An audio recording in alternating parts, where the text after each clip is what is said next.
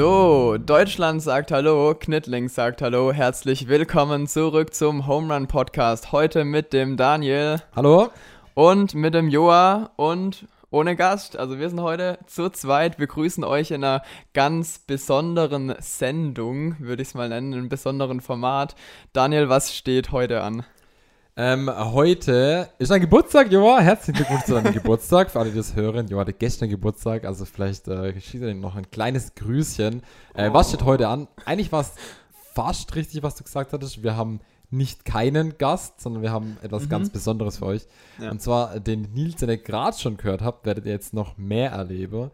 Wir haben ähm, Geschichten oder Gedichte ein mhm. ähm, buntes Sammelsorium an Material für euch. Ja, einfach so ein bisschen entspannt auf die Ohren haben wir uns mal äh, gedacht, dass es auch was Cooles wäre, wenn einfach mal so ein paar Kurzgeschichten irgendwie, ähm, Geschichten, die euch wichtig sind, die euch im Herzen liegen, dass es ein bisschen, ähm, dass es vom Nils seiner schönen Sprechstimme äh, eingesprochen wird und ihr dann einfach so ein bisschen im Hintergrund mal hören könnt, ähm, euch berieseln lasst und vielleicht auch hoffentlich auch ein bisschen was mitnehmen könnt. So, jetzt, äh, liebe Hörerinnen und Hörer, viel Spaß beim Zuhören von Nils sanfter Stimme und vielleicht ein ähm, kleines Nachsinnen der Gedanken nach den Texten. Viel Spaß euch beim Hören. Ja, viel Spaß euch.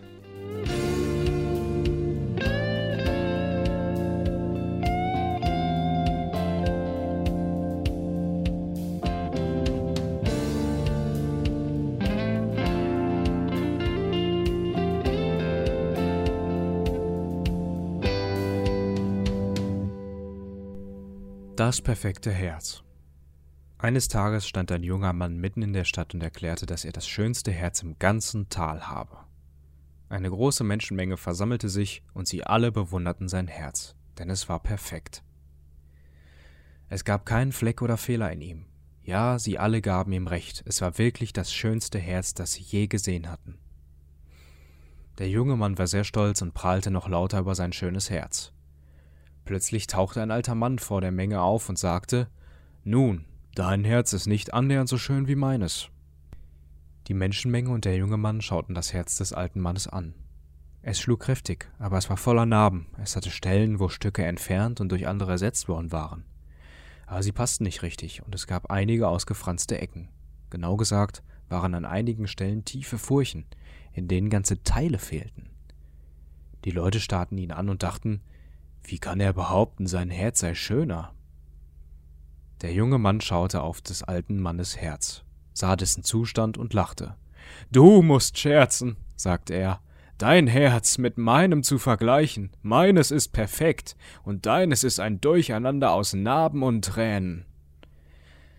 Ja, sagte der alte Mann, deines sieht perfekt aus, aber ich würde niemals mit dir tauschen. Jede Narbe steht für einen Menschen, dem ich meine Liebe gegeben habe. Ich reiße ein Stück meines Herzens heraus und reiche es ihnen, und oft geben sie mir ein Stück ihres Herzens, das in die leere Stelle meines Herzens passt. Aber weil die Stücke nicht genau passen, habe ich einige raue Kanten, die ich sehr schätze, denn sie erinnern mich an die Liebe, die wir teilen. Manchmal habe ich auch ein Stück meines Herzens gegeben, ohne dass mir der andere ein Stück seines Herzens zurückgegeben hat. Das sind die leeren Furchen. Liebe geben heißt manchmal auch ein Risiko einzugehen. Auch wenn diese Furchen schmerzhaft sind, bleiben sie offen und auch sie erinnern mich an die Liebe, die ich für diese Menschen empfinde. Ich hoffe, dass sie eines Tages zurückkehren und den Platz ausfüllen werden. Erkennst du jetzt, was wahre Schönheit ist? Der junge Mann stand still da und Tränen rannen über seine Wangen.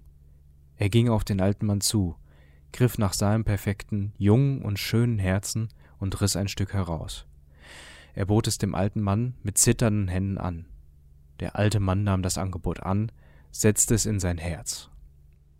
Er nahm dann ein Stück seines alten, vernarbten Herzens und füllte damit die Wunde in des jungen Mannes Herzen. Es passte nicht perfekt, da es einige ausgefranste Ränder hatte. Der junge Mann sah sein Herz an, nicht mehr perfekt, aber schöner als je zuvor, denn er spürte die Liebe des alten Mannes in seinem Herzen fließen.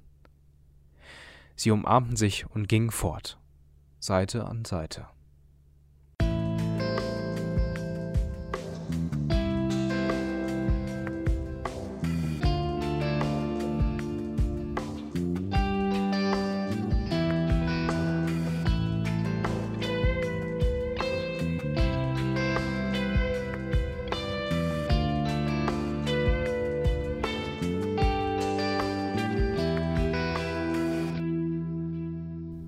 Nachts schlafen die Ratten doch von Wolfgang Borchardt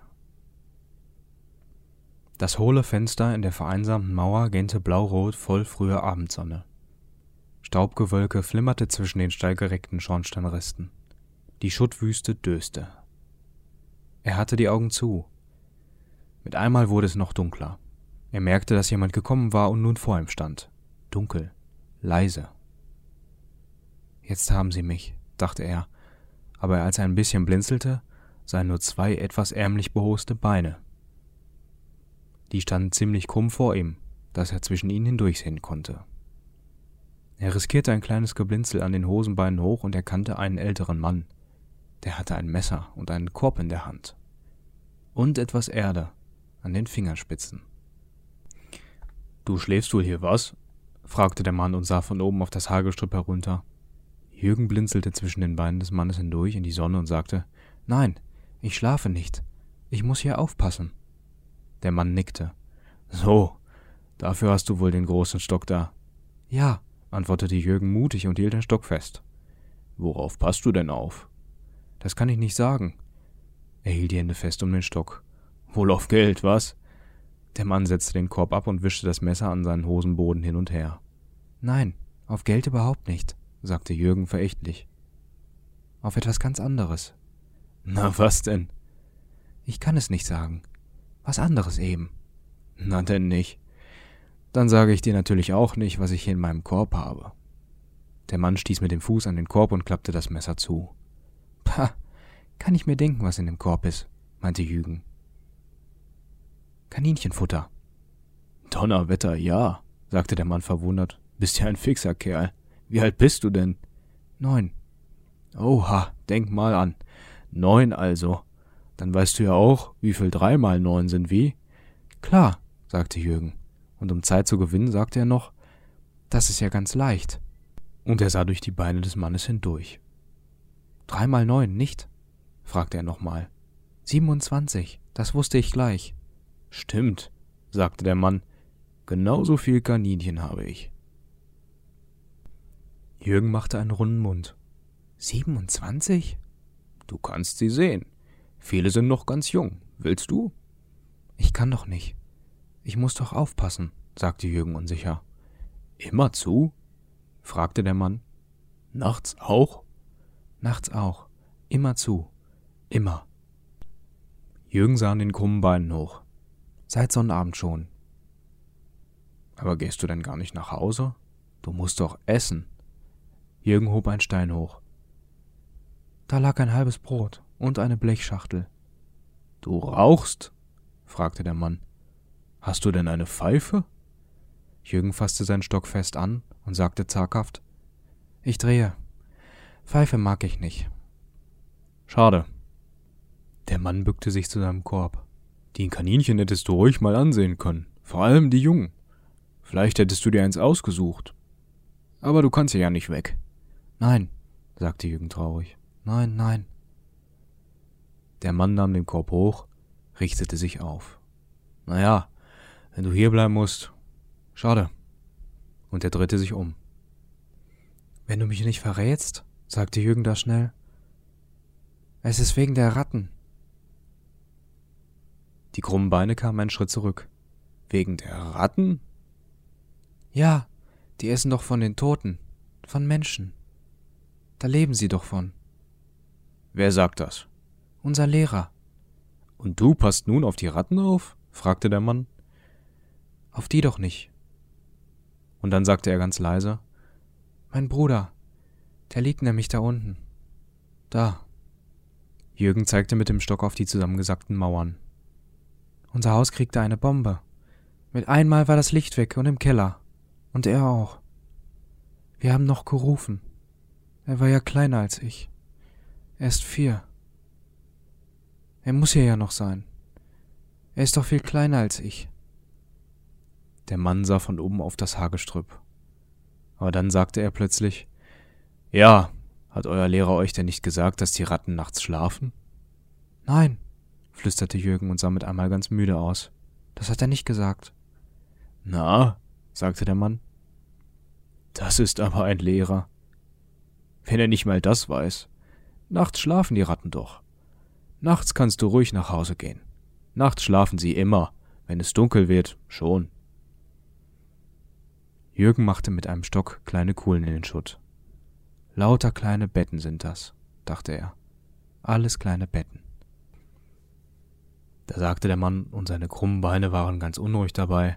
Weißt du was? Jetzt füttere ich schnell meine Kaninchen, und wenn es dunkel wird, hole ich dich ab. Vielleicht kann ich eins mitbringen. Ein kleines, oder? Was meinst du? Jürgen machte kleine Kuhlen in den Schutt. Lauter kleine Kaninchen. Weiße, graue, weißgraue. Ich weiß nicht, sagte leise und sah auf die krummen Beine.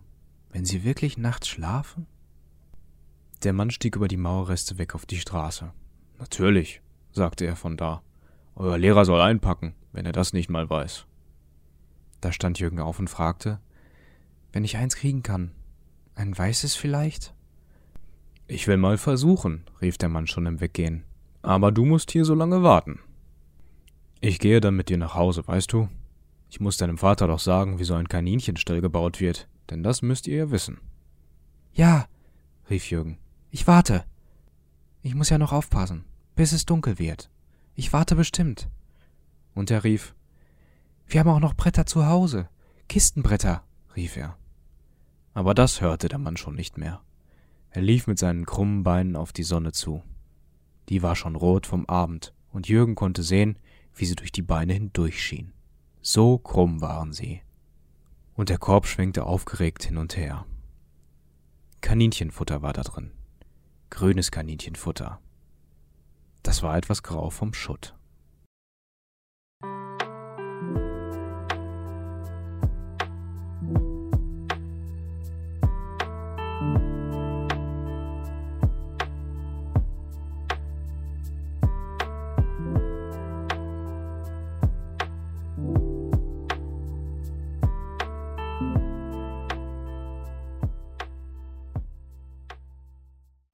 Auszug aus dem Buch Der Idiot von Fjodor Dostojewski.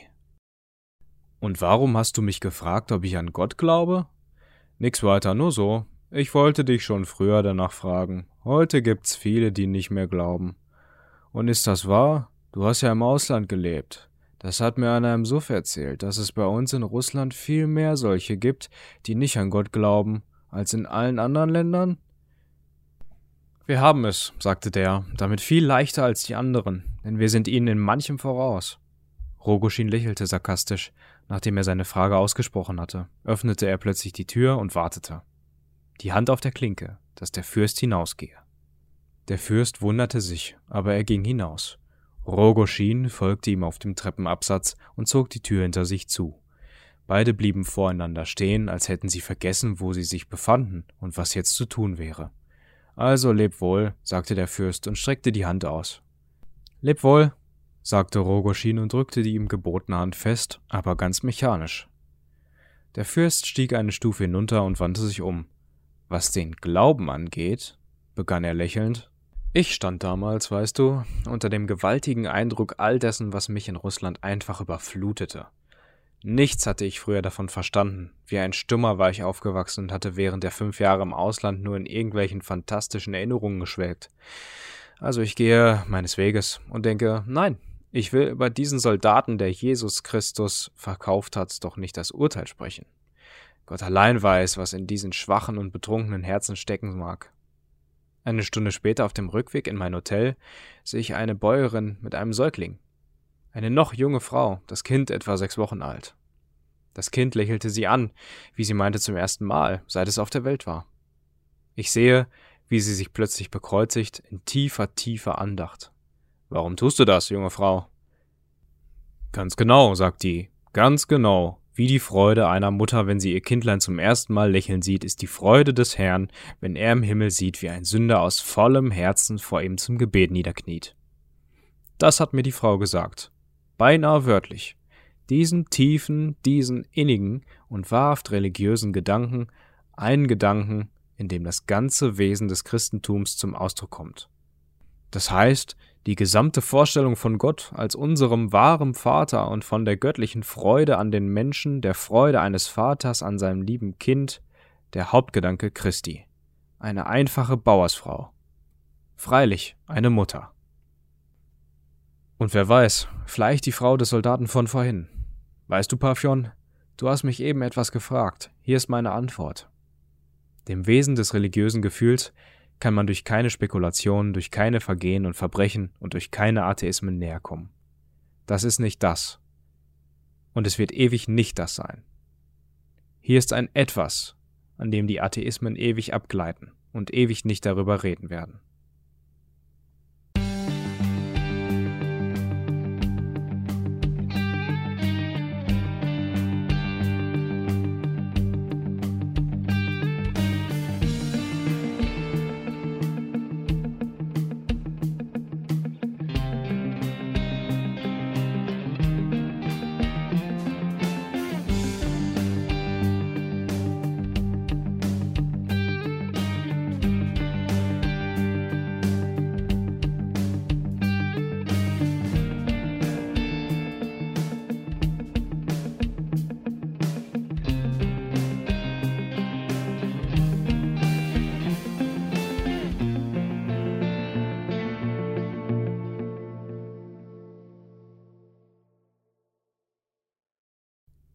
Diagnose urlaubsreif.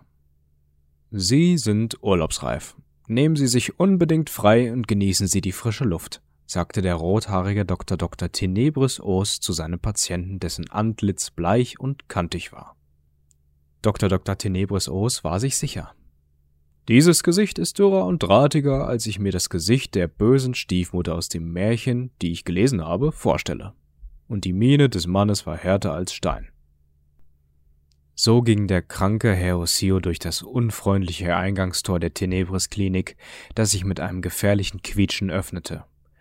Er blickte auf eine laute und überfüllte Straße. Menschen drängten aneinander vorbei und rannten mit roten und schwarzen Koffern über den Gehweg, um pünktlich bei der Arbeit zu erscheinen. Da schaute auch Herr Osio durch seine glasigen Augen mit den rötlichen Augenringen auf seiner gebrauchten Armbanduhr. 6.59 Uhr, Mist fluchte Eosio gedanklich. Um sieben Uhr beginnt meine Schicht. Er rannte auf seinen dünnen Beinen so schnell er konnte, bis er sich wieder klar machte, was ihm Dr. Dr. Tenebris Oos vorhin schon verkündet hatte. Sie werden nicht mehr lange zu leben haben, wenn Sie weiterhin in den großen, düstergrauen Bergwerk arbeiten, in dem so harte Bedingungen herrschen. Denn nicht nur sein geringer Lohn, der nicht der Rede wert war, sondern auch die beißende Luft, die ohrenbetäubende Lautstärke, die unmenschlichen Arbeitszeiten, die harte Muskelarbeit und die ständig erdrückende Dunkelheit, der nicht einmal die Finsternis der Nacht das Wasser reichen konnte, machten Herrn Osio und den anderen unzähligen Arbeitern zu schaffen. Kurz darauf stand er mit einem Kündigungsschreiben vor der goldenen Panzertür seines gnadenlosen Chefs und klingelte.